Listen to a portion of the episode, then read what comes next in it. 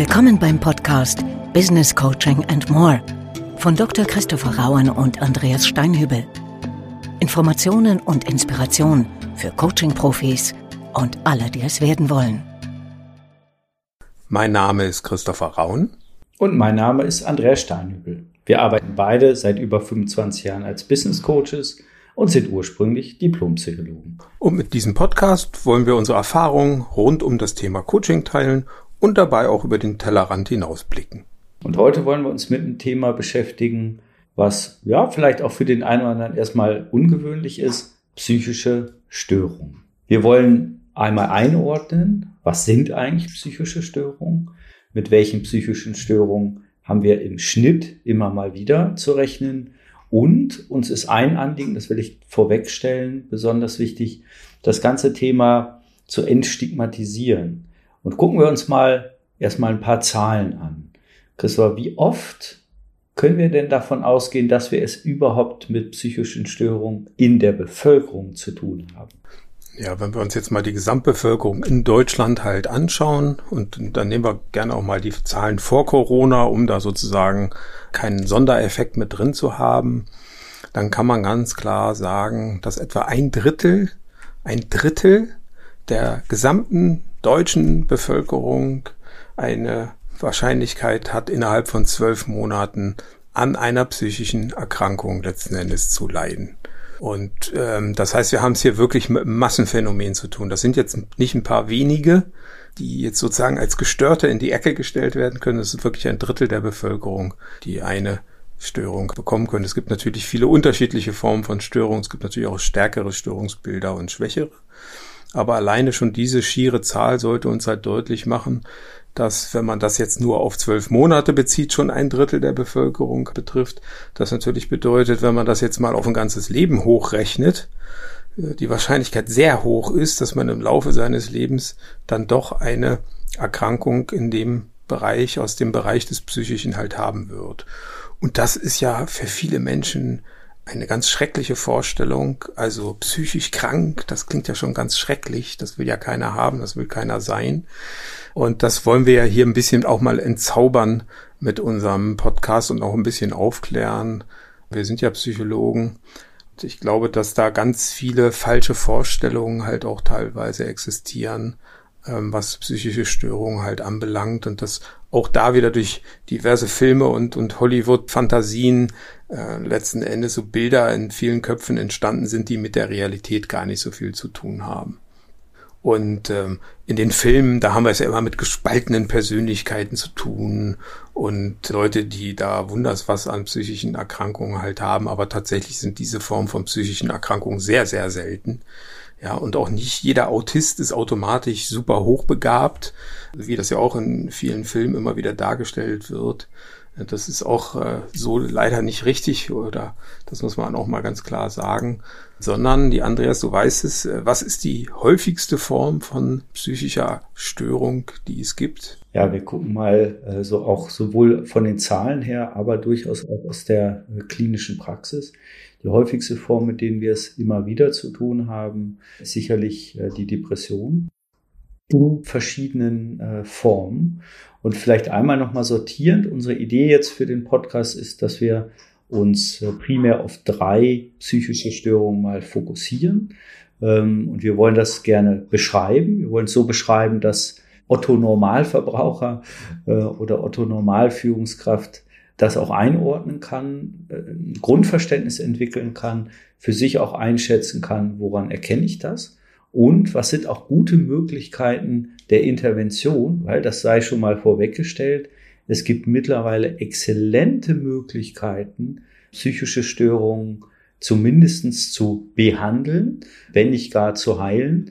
Äh, und äh, das ist etwas, was, was ich persönlich auch gerade so die letzten Jahre erlebe, was sehr kraftvoll ist. Ähm, manchmal gibt es zu wenig Wissen in der Bevölkerung. Deshalb auch so die Idee, äh, ja, ein bisschen Information und Aufklärung zu leisten. Ich benenne mal ganz kurz die drei, mit denen wir uns beschäftigen wollen und dann zoomen wir mal in die erste rein. Also das erste wäre das Thema Depression. Zweite ist das Thema Angst, Ängste, Ängste und Angststörung.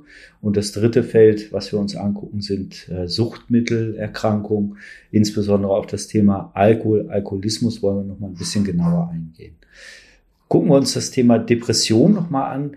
Christopher, magst du das mal ein bisschen einordnen? Also wann sprechen wir von Depression und was sind auch Merkmale, welche Formen von Depression haben wir denn auch? Ja, also es gibt natürlich verschiedene Formen von Depressionen, die man unterscheiden muss.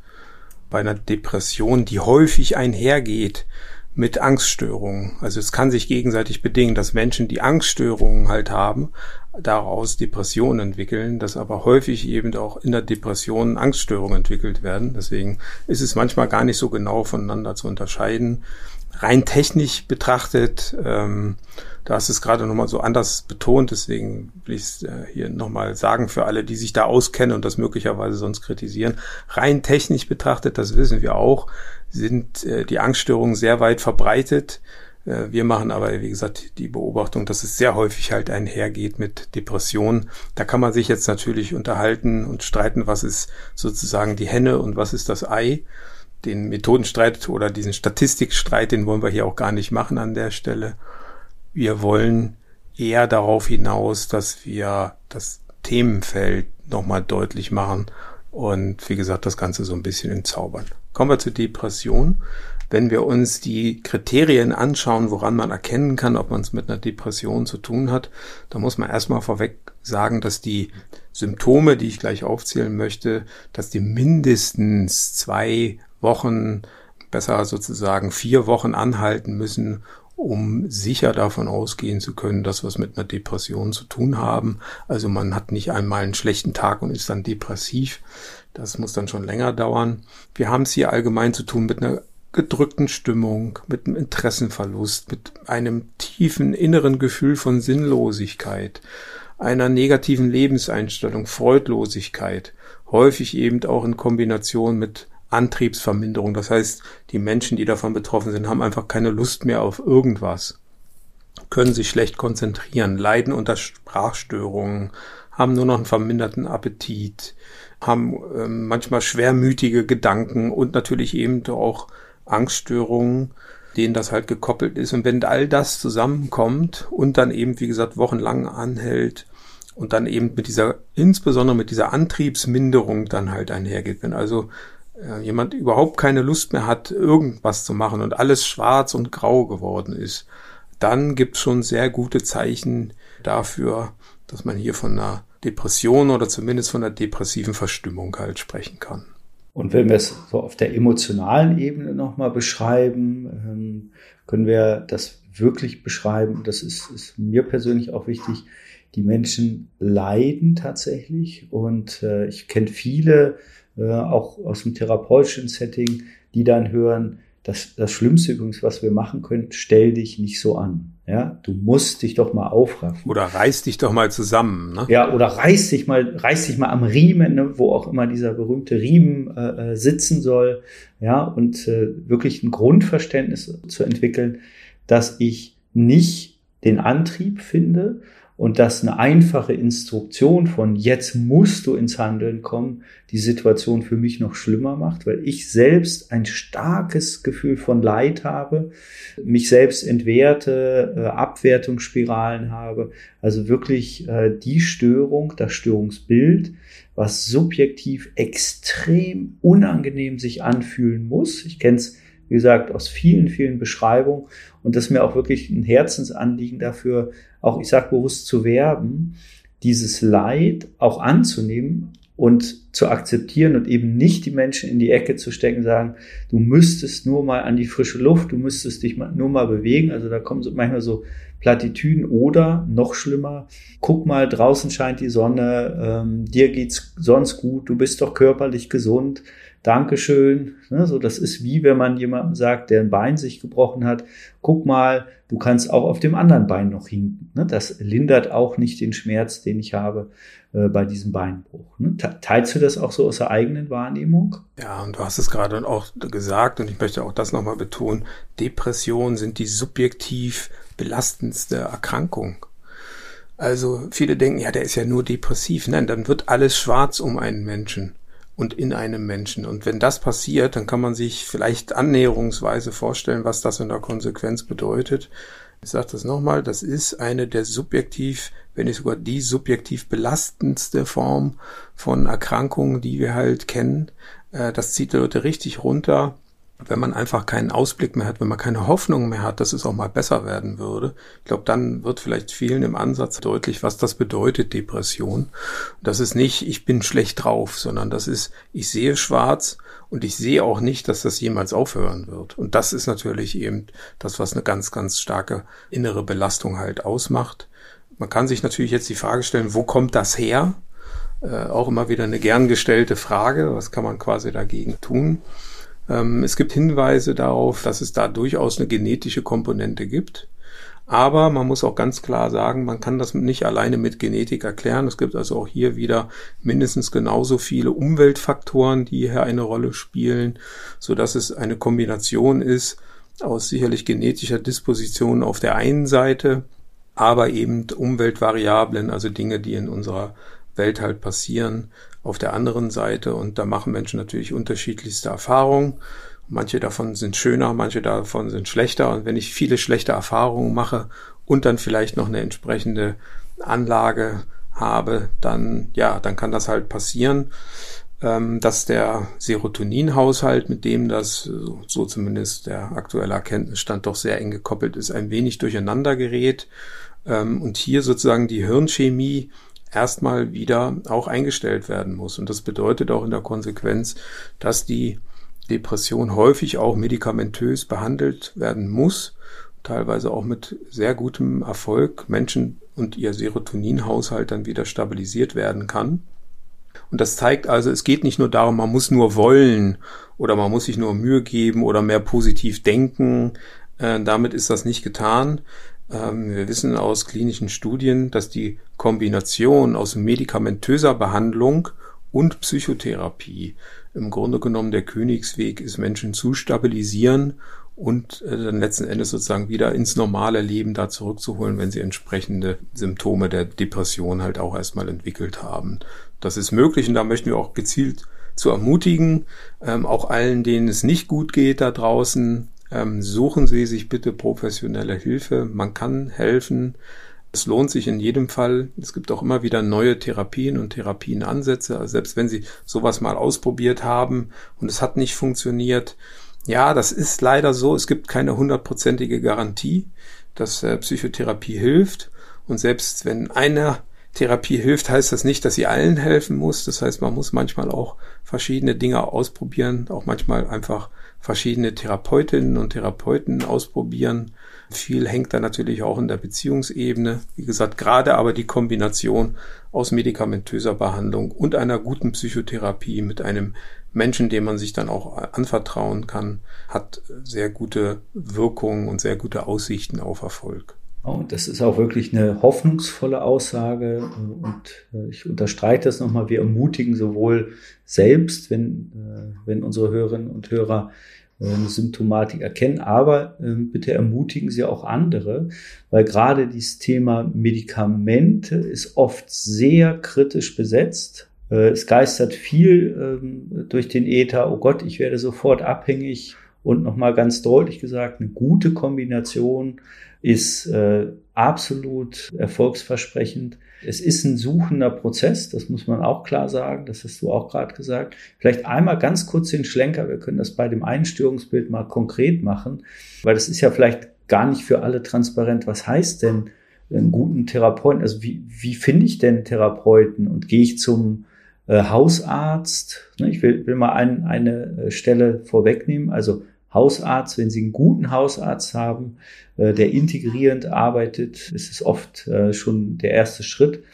Das zweite ist, sich einen Psychotherapeuten, eine Psychotherapeutin zu suchen und sich auch zu offenbaren, also die Symptomatik zu beschreiben äh, und wirklich auch zu gucken, ist das jemand, wo sie ein Vertrauensverhältnis aufbauen können. Und in aller Regel können die approbierten Psychotherapeuten über die Kasse abrechnen. Äh, das heißt, auch da kriegen sie durch unser sehr gutes medizinisches System kleine Klammerbemerkung, auch eine gute Unterstützungsmöglichkeit.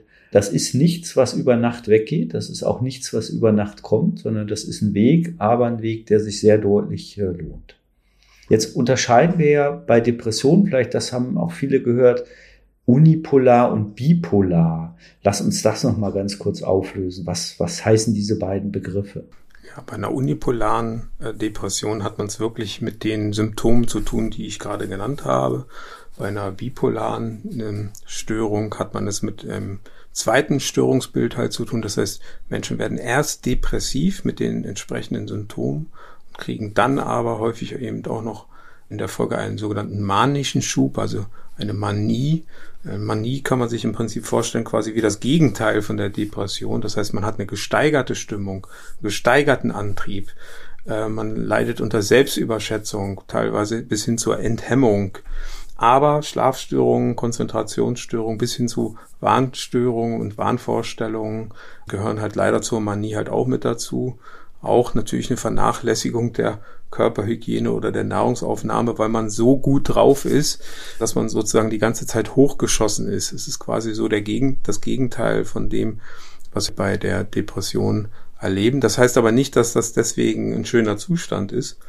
Man muss sich das halt vorstellen wie jemand, der halt die ganze Zeit halt aktiv ist und nicht zur Ruhe kommt, teilweise eben auch unter Wahnvorstellungen leidet, zum Beispiel, dass man glaubt, man könnte fliegen und wenn man das dann äh, auf der auf dem Dach eines Hochhauses in der Praxis umsetzt, dann kann man sich vorstellen, dass das vielleicht nicht immer gut ausgeht. Oder typische Wahnvorstellungen sind zum Beispiel auch, dass Menschen dann denken, sie könnten ähm, Auto fahren, ohne dass sie das Lenkrad berühren.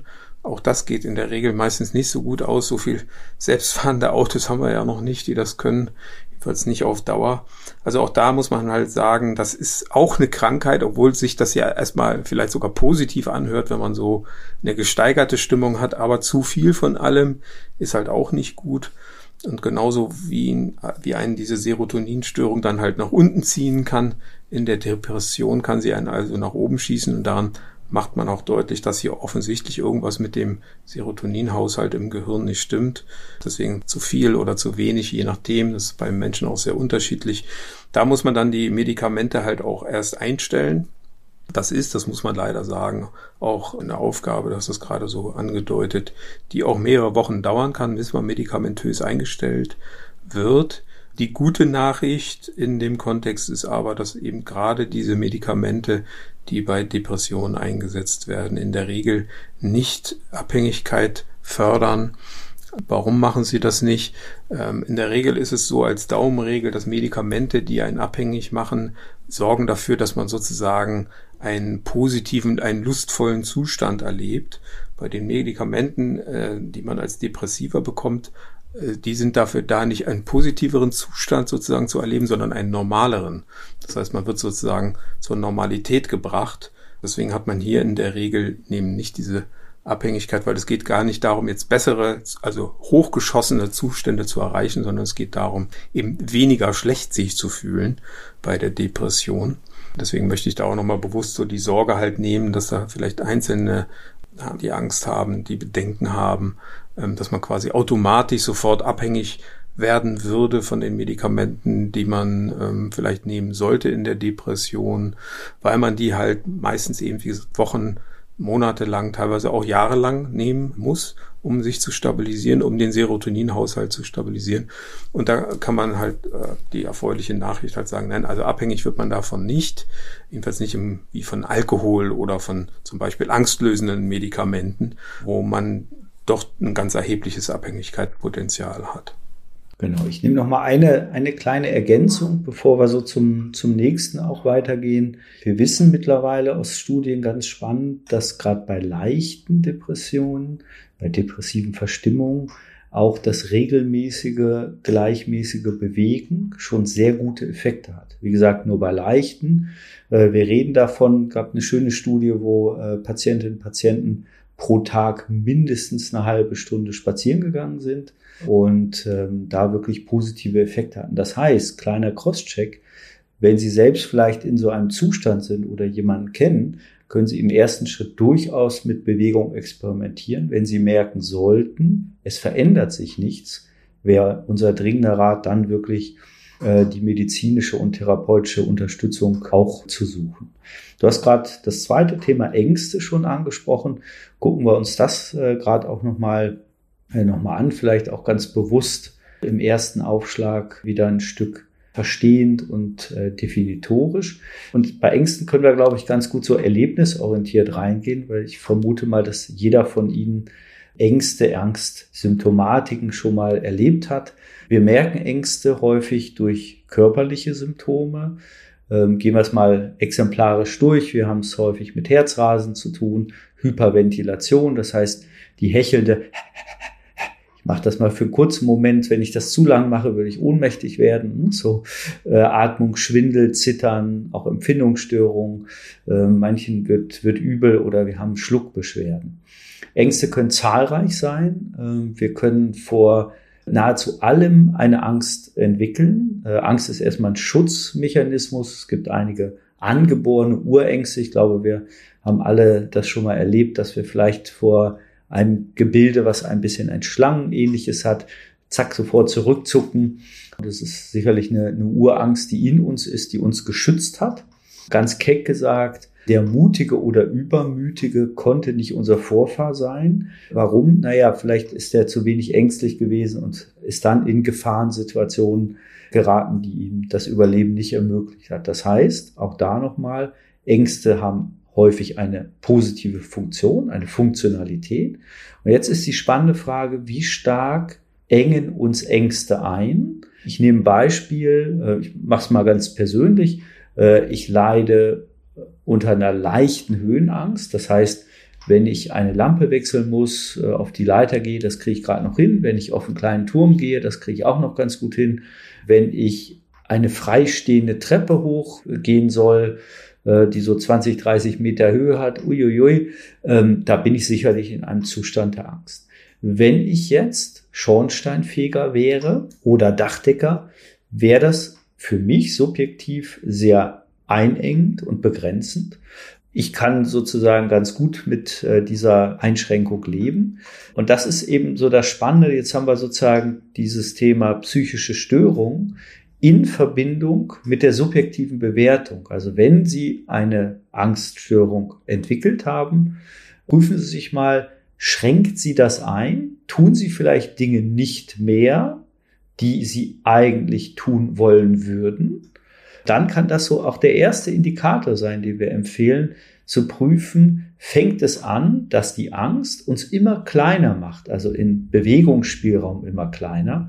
Wir kennen Fälle, so mal einmal kurz das Extreme geschildert, das fing an mit einer äh, Angst vor äh, freien Flächen, dann fing es an, äh, ging es weiter mit einer sozialen Angst, also Angst vor äh, sozialen Kontakten. Und nach und nach haben wir eine Person, die eigentlich nicht mehr das Haus verlässt weil alles, was draußen ist, Angst macht.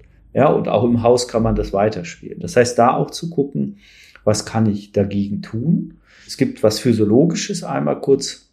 Mich hat das immer sehr beruhigt. Mir hat das auch mein Therapeut so schön gesagt. Eine Angst schafft es maximal 30 Minuten, also maximal eine halbe Stunde, dich im Griff zu halten. Warum? Danach kann der Körper diese Angstsymptomatik gar nicht aufrechterhalten.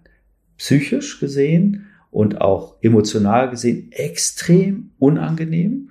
Also bis zu dem Gefühl, ich sterbe. Also wenn Menschen sagen, ich habe das Gefühl, ich sterbe, ist das ein reales Gefühl. Klammer auf, zum Glück werden sie nicht sterben, Klammer zu. Und das heißt einmal zu gucken, wie kann ich mich damit arrangieren. Es gibt auch da wieder werbend extrem positive Belege, dass insbesondere die kognitive Verhaltenstherapie bis weit über 80 Prozent Heilungserfolge erzielt. Das ist im Vergleich zu anderen Interventionen, auch zu medizinischen Interventionen, ein hervorragender Wert. Das heißt, auch da in der Regel nähern wir uns dann sozusagen der angstauslösenden Situation Schritt für Schritt an. Äh, wir arbeiten mit Entspannungsinstruktionen, kombinieren dann beides miteinander, ganz vereinfacht schematisch gesagt, und nach und nach kann die Angst sich so reduzieren, dass ich sie subjektiv nicht mehr so belastend empfinde. Das heißt, auch da, ich kontrastiere das nochmal ein bisschen im Vergleich zur Depression. sind Ängste subjektiv maximal unangenehm. Die sind aber extrem gut heilbar. Und ich habe jetzt mal bewusst das Thema Medikamente weggelassen. Christopher, da würde ich dich gerade mal bitten, noch mal was zu sagen, weil du hast das schon so hingezwinkert. Ähm, wir haben sehr geworben für Antidepressiva. Was passiert denn bei angstauslösenden Medikamenten? Ja, angstauslösende Medikamente oder angstlösende. Angstlösende, Entschuldigung. Nicht auslösende, sondern angstlösende Medikamente die haben natürlich die Aufgabe, dass es uns deutlich besser geht. Die lösen dann eben auch und man fühlt sich dann frei und äh, entspannt und äh, es funktioniert chemisch auch sehr gut. Also wir sehen hier, dass äh, das Empfinden im Gehirn durch Chemie doch sehr nachhaltig beeinflusst werden kann. Das Dumme ist halt nur, dass dieser Zustand so positiv ist, dass hier also sehr schnell ein Gewöhnungseffekt halt eintritt. Das heißt, wenn es jetzt ganz schlecht läuft, ist man innerhalb von fünf bis sieben Tagen tatsächlich von solchen Medikamenten abhängig. Im Sinne von, dass man eine immer höhere Dosis braucht, um den gleichen Effekt zu erzielen, ähm, was natürlich keine Dauerlösung ist, weil natürlich Medikamente immer eine Nebenwirkung haben. Wir kennen das Grundprinzip, keine Wirkung ohne Nebenwirkung. Das äh, sorgt natürlich dafür, dass insbesondere Leber und Nieren, die das Ganze ja auch wieder verarbeiten und aus dem Blut wieder rausfiltern müssen, da auch natürlich mehr zu tun haben. Also das ist keine dauerhafte Lösung, angstlösende Medikamente zu nehmen, weil, wie gesagt, man gewöhnt sich daran, die Dosis muss immer höher werden. Ähm, das ist in dem Fall also was ganz anderes als eben bei den Antidepressiva. Deswegen, ja, man kann solche Medikamente nehmen für Tage, wenn man vielleicht äh, Flugangst hat und man muss jetzt unbedingt fliegen, dann ist es wahrscheinlich sogar für den Körper weniger belastend, das Medikament zu nehmen, als jetzt ähm, stundenlang Angst zu haben. Das muss man dann immer individuell halt abwägen. Das dauerhaft zu nehmen ist allerdings eben keine Lösung. Es ist tatsächlich eher sogar so, dass es die Ängste langfristig sogar noch weiter steigern kann, weil dann kommt eben zu der Angsterkrankung die Abhängigkeitserkrankung noch dazu. Ja, also ganz, ganz deutliche Dif Differenzierung und wir gehen mal in das dritte Feld rein, was wir uns heute angucken wollen, nämlich das Thema Suchtmittel. Suchtmittel, all das, was uns steuert und im Grunde das nimmt, was sich viele so wünschen. Das ist für mich so eine Brücke immer wieder gewesen. Ähm, also es nimmt mir Freiheit, weil ich irgendwann nur noch nach dem Suchtmittel greife, mich danach verzehre und eben kein angenehmes Freiheitsempfinden habe. Ich mache einen kleinen persönlichen Schlenker. Ich habe lange mit äh, suchtmittelabhängigen Jugendlichen gearbeitet. Von daher ist mir, was das Thema Suchtmittel anbelangt, wenig fremd. Und ich habe selbst äh, eher eine Haltung des Einordnens, aber äh, sehr, sehr deutlich gesagt, wenn wir eine Suchtmittelabhängigkeit haben, steuert uns das Mittel und nicht wir steuern das Mittel. Und das ist auch der Hauptindikator. Wir greifen uns mal gerade einen raus, den verbreitesten, zumindestens im, im westlichen Kulturkreis, der akzeptierteste. Äh, das ist das Thema Alkohol. Alkohol ist ein Zellgift, übrigens ein sehr starkes Zellgift, was sehr stark eingreift. Wir haben es ganz oft mit Personen zu tun, die sagen, na ja, ich trinke mal ein Bierchen, um mich zu entspannen. Und genau da ist die Bitte, sowohl zuzuhören, kollegialer Art. Ich mache jetzt mal so ein kollegiales Gespräch, tun wir so, Sie haben eine Kollegin, eine Kollegin, äh, wo Sie ein bisschen so eine Vorannahme haben, na, ob das Verhalten das, des Suchtmittelkonsums noch im angemessenen Bereich ist oder nicht. Das Schwierige ist, dass es auf der einen Seite sehr harte Kriterien gibt, ganz hart formuliert, wer jeden Tag trinkt, und zwar weit mehr als ein Glas, der würde nach einer bestimmten strengen Definition bereits als Suchtmittel gefährdet, Schrägstrich irgendwann Suchtmittel abhängig gelten. Wenn man das einem Suchtmittelgefährdeten benennt, dann erntet man in der Regel Ablehnung und Reaktanz. Das heißt, wir brauchen sozusagen eine Brückenformulierung, die es jemandem ermöglicht, erstmal für sich auch anzunehmen, es stimmt, ich bin reingerutscht in etwas, was ich jetzt nicht mehr steuere. Der Klassiker, den wir sozusagen auch im Business-Umfeld erleben. Wir arbeiten auch viel mit Vertrieb, mit Vertrieblern. Da ist es typischerweise das Abendessen mit dem Kunden. Ähm, dann wird der Wein getrunken, äh, um die Zunge zu lockern. Äh, Verträge werden äh, mit einem Gläschen, ne, da merkt man schon die Verniedlichung, Sekt gefeiert und dann gibt's noch einen gepflegten Aufräumer und der Abend ist wieder in Ordnung. Das ritualisiert, das regelmäßig hat eine große Gefahr. Was können Sie erstmal selbst tun? Der ganz pragmatische Tipp ist, das Muster zu verändern. Beispielsweise, Sie würden jeden Tag trinken. Ich mache mal so ein, so ein exemplarisches Beispiel. Nehmen Sie sich mal eine Woche raus und sagen Sie vielleicht, ich nehme mal als Beispiel, ich trinke definitiv nur Mittwoch. Und knallhart, wenn Sie das nicht schaffen, sind Sie deutlich gefährdet. Das ist zum Beispiel auch was, wenn, wenn ich im Coaching arbeite.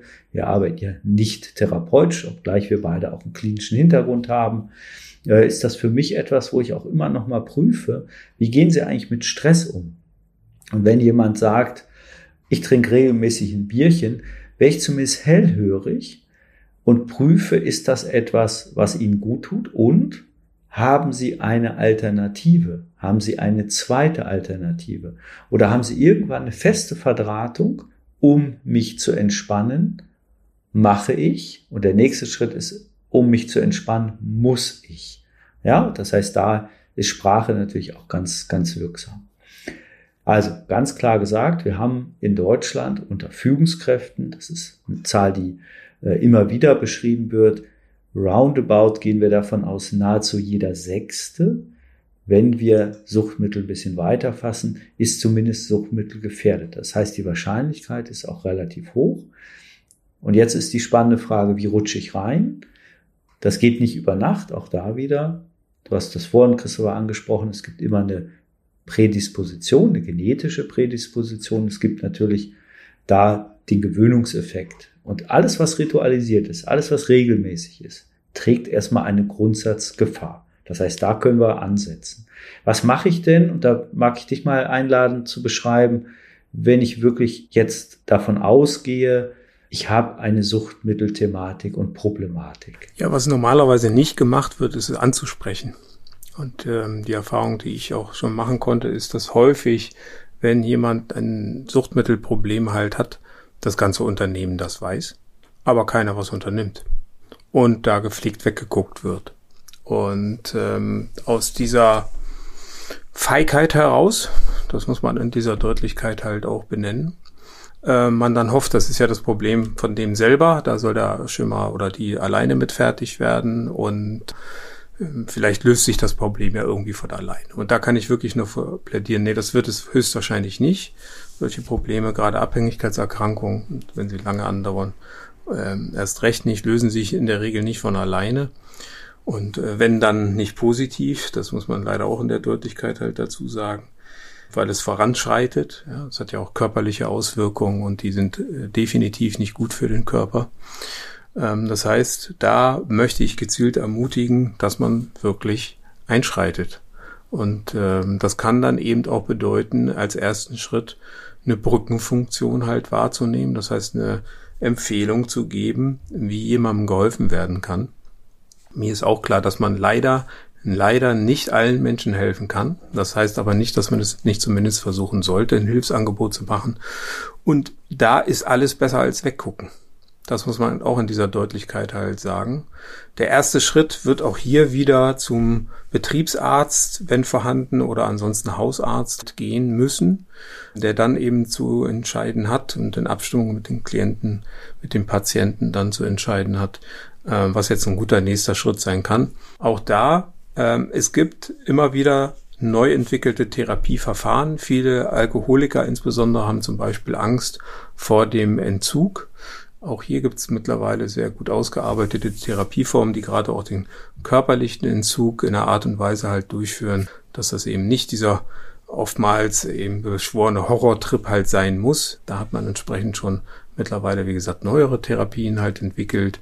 Und andere haben natürlich sehr viel Angst vor der sozialen Stigmatisierung, also zuzugeben, dass sie tatsächlich ein Alkoholproblem halt haben und fürchten da um ihren Ruf, um ihr Image, um ihre Position. Da ist es dann natürlich auch wichtig, einen diskreten Weg zu wählen. Also wie kann man jemandem so helfen, dass er oder sie sein Gesicht nicht verliert? Und auch da können gute Ärzte natürlich eben auch einen Rahmen halt aufmachen, wo man sagen kann, ja, wir versuchen hier natürlich auch diskrete ähm, Therapie halt durchzuführen. Und das äh, möchte ich auch all denen ja sagen, die vielleicht sogar jetzt zuhören und betroffen sind und sich Gedanken machen. Das muss nicht das Ende des Weges sein, weil man Angst hat vor der sozialen Bloßstellung. Auch hier, es gibt Diskretion, es gibt Möglichkeiten, sich sehr diskret helfen zu lassen. Wenn Sie merken, Sie sind in so eine Spirale reingekommen, machen Sie davon Gebrauch. Das ist keine Schande und ich möchte auch nochmal eine Sache betonen in dem Kontext. Psychische Störungen, genauso wie Abhängigkeitserkrankungen, betreffen jede Gesellschaftsschicht. Das ist kein Problem von äh, Menschen, die in Armut leben oder die irgendwie äh, geistig behindert sind oder sowas, sondern das sind Themen, die gehen durch alle Gesellschaftsschichten. Das ist in diesem Sinne deswegen auch keine Stigmatisierung. Es kann, muss man in dieser Deutlichkeit sagen, jeden treffen. Und wir sehen es ja, wie gesagt, anhand der großen Zahlen, die wir am Anfang genannt haben, dass es eine sehr, sehr, sehr große Wahrscheinlichkeit gibt, dass es einen früher oder später mit irgendeiner Form von Erkrankung halt auch erwischen wird. Ähm, deswegen bin ich der Meinung, sollte man nicht die Augen davor verschließen und man sollte auch nicht auf andere herabsehen, die davon betroffen sind, sondern man sollte die Hand reichen und helfen. Wie gesagt, es ist uns bewusst, man kann nicht immer helfen, jedenfalls nicht immer so, wie man das sich wünscht, aber es gibt viele unterschiedliche Hilfsangebote. Und ich kann wirklich nur empfehlen, sich da entsprechend zu informieren und davon Gebrauch zu machen. Und ähm, nochmal ganz deutlich gesagt, du hast das Ansprechen thematisiert. Kleiner Merker, wer wegschaut, trinkt mit. Das heißt, bitte nutzen Sie den Weg, ähm, das anzusprechen, auch das deutlich anzusprechen und rechnen Sie nicht damit, dass Sie einen Blumenstrauß für die Ansprache bekommen, sondern rechnen Sie im ersten Schritt mit Ausflüchten. Und trotzdem ist die Wahrscheinlichkeit deutlich erhöht, dass sich etwas verändert, wenn, gibt eine gute Untersuchung dazu, wenn entweder ein nahestehender Angehöriger deutlich das thematisiert und auch eine Konsequenz ankündigt und oder der Arbeitgeber und in fast allen Unternehmen gibt es exzellente Suchtmittelprogramme, es gibt äh, Betriebsvereinbarungen in aller Regel und genau was du angesprochen hast, also gesichtswahrend auch zu gehen. Jetzt gehen wir, haben wir sozusagen drei uns rausgegriffen. Wir verzichten ganz bewusst auf die Differenzierung und äh, andere Störungsbilder für, für den äh, heutigen Podcast. Und nochmal zusammenfassend die Botschaft, erkennen und es ist bei allen dreien möglich, eine Heilung herbeizuführen. Äh, es gibt exzellente Therapien, es gibt exzellente psychotherapeutische Interventionen und es gibt äh, exzellente äh, Medikamente. Mit dem deutlichen Hinweis, nochmal bei den Ängsten sehr vorsichtig zu sein, da länger als eine Woche das zu nutzen. Und vielleicht nochmal ganz bewusst so eine Brücke gebaut, äh, was gibt's eigentlich für Möglichkeiten? Und ich gehe es mal, gehe es mal einmal durch und äh, Christopher, du, du ergänzt es bitte, dass wir sozusagen wie so ein, so ein Repertoire haben, auch für, für die Zuhörerinnen und Zuhörer. Was kann ich tun? Ich fange mal einmal nochmal mit dem Hausarzt an. Also erster Schritt kann immer Hausarzt sein. Das zweite ist Psychotherapeuten. Wir haben in Deutschland äh, in aller Regel entweder kognitive Verhaltenstherapien oder tiefenpsychologische Therapieformen. Gerade bei Ängsten wissen wir gut nachgewiesen sind die kognitiven Verhaltenstherapien sehr, sehr hilfreich und funktional. Wir haben aber leider, sage ich ganz offen, aktuell sicherlich eine Situation, dass wir oft je nach Region lange Wartezeiten haben. Keine unübliche Wartezeit ist ein Viertel, ein halbes Jahr. Manchmal reden wir vom äh, Dreiviertel und einem Jahr. Deshalb auch gucken, wo gibt's niedrigschwellige Möglichkeiten. Wir haben in vielen Städten sogenannte Ehefamilien- und Lebensberatungsstätten. Ich finde erstmal ein vielleicht nicht ganz so eingängiger Titel, wo oft sehr gut ausgebildete äh, Beraterinnen und Berater sitzen, manchmal äh, therapeutischer äh, Natur, manchmal sehr gut ausgebildete Sozialpädagogen, Pädagoginnen.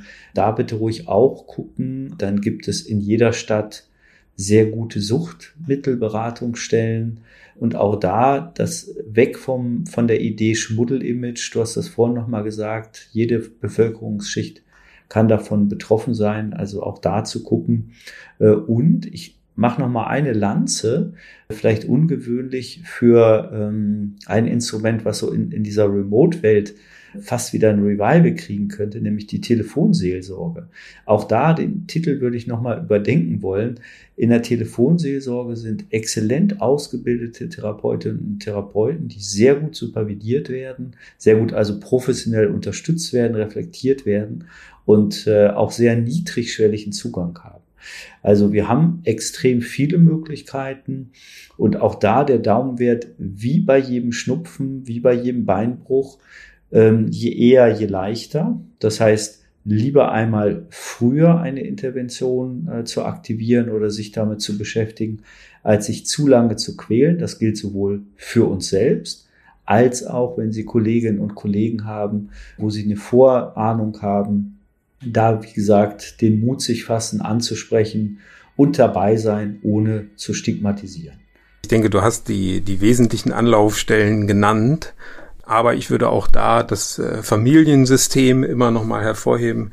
Äh, das ist natürlich nicht die therapeutische Unterstützung, aber auch da in der Familie gilt das Gleiche wie für den Beruf. Bitte nicht wegsehen, sondern aktiv werden und auch ganz klar nicht nur irgendwie drohen oder Druck machen, sondern eben Wege zeigen, wie man da wieder rauskommt. Und es gibt diese Wege. Wir haben versucht, ein paar zu skizzieren in dieser Folge. Wir hoffen, dass wir zumindest einigen damit Mut machen konnten und vielleicht auch Wege aufzeigen konnten, vielleicht sogar konkrete Wege. Es lohnt sich, äh, nicht einfach im Elend zu verharren, sondern etwas zu unternehmen. In dem Sinne hoffen wir, dass wir Ihnen damit ein bisschen weiterhelfen konnten, falls Sie davon direkt oder indirekt betroffen sein sollten. Und damit sind wir dann auch schon am Ende der heutigen Folge angekommen. Und äh, wir sagen wieder einmal Tschüss und auf Wiederhören. Gute Zeit. Sie hörten den Podcast Business Coaching and More.